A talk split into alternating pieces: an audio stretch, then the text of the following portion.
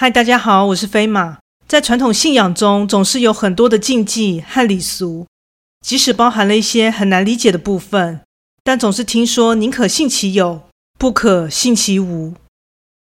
抱着尊敬、不可亵玩的态度才是上策哦。那么，来听故事吧。怪谈故事：冒犯。我是个孤儿，自从被大哥收留后，就一直在其手下工作。而组织都有在特定节日祭拜的习惯。说起这个传统习俗，让人联想到的就是点香、普渡以及烧金纸之类的。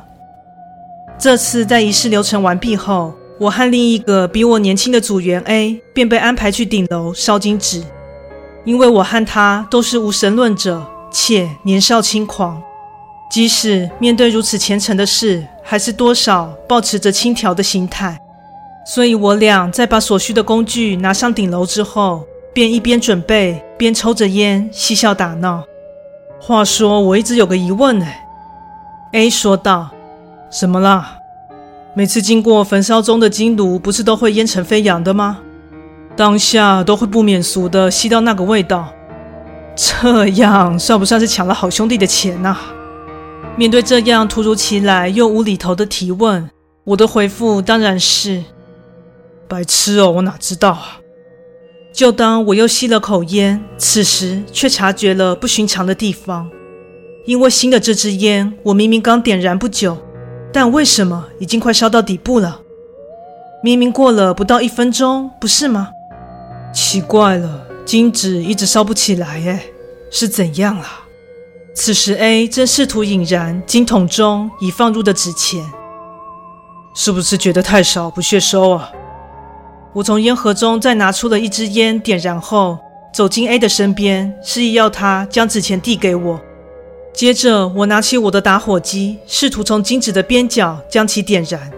但奇怪的是，每当看似快要点燃的时候，就会莫名其妙的熄灭，而且那种熄灭的样子，就像是有人用手指刻意碾熄的感觉。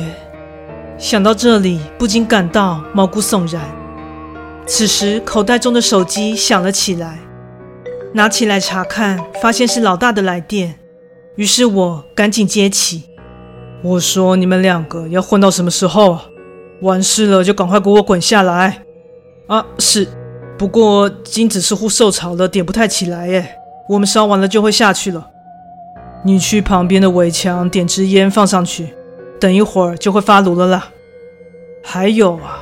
一边烧纸钱给我，一边跟女人约会啊！这未免也太浮夸了吧！给我放尊重一点啊！妈的！听完老大的话后，马上让我脊背发凉，因为放眼望去，此时顶楼上就只有我和 A，并没有其他人了，更别说女人。那那个现在只有我和 A 在场，并没有别人呢。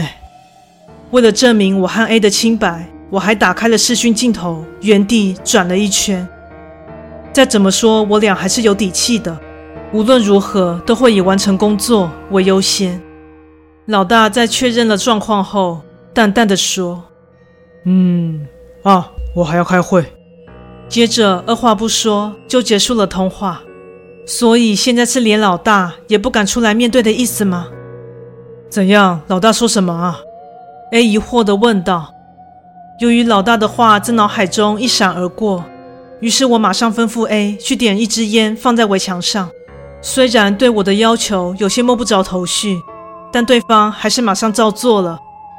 当他把点着的香烟放在围墙上后，我试着再次焚烧金纸，结果这次不费吹灰之力的就点燃之外，竟然就像大哥说的一样，金桶内瞬间燃起了熊熊大火。但看着这样顺利的事态，反而让我鸡皮疙瘩顿时爬满了全身。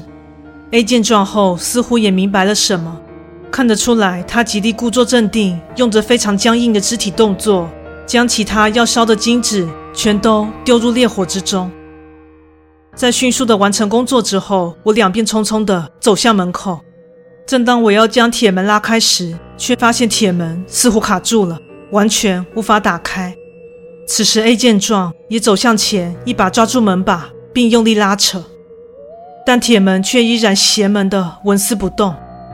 此时我俩的脸色都顿时变得铁青。下一刻，A 的手机突然响起，我们以为是老大的来电，但就在 A 接起电话后的下一秒，他不知道是抓屁手还是怎样，手机就这样从耳旁直直摔落地上。你是怎样想换手机了？就在我满心悻悻然的同时，此时耳边，没错，就是我的耳边，传入一句女人的话语：“ 刚刚你们多拿的钱，不打算还出来啊？”这句话就像一根细针一般，直直穿入我的心坎。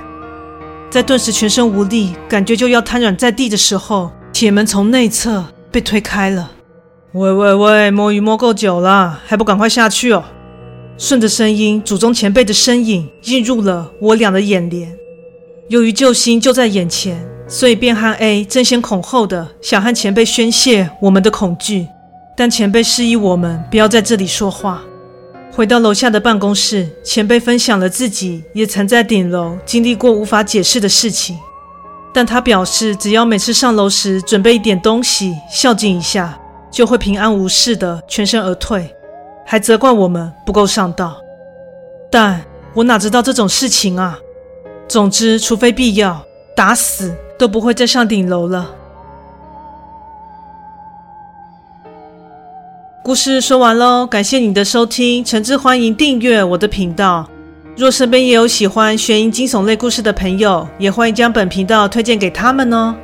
现在本人会在 YouTube 频道上将部分讲过的怪谈故事做小动画的改编。若你喜欢我所讲述的故事，也喜欢看小动画的话呢，欢迎至黑色猫叫声的 YouTube 频道上帮我做个订阅及追踪哦。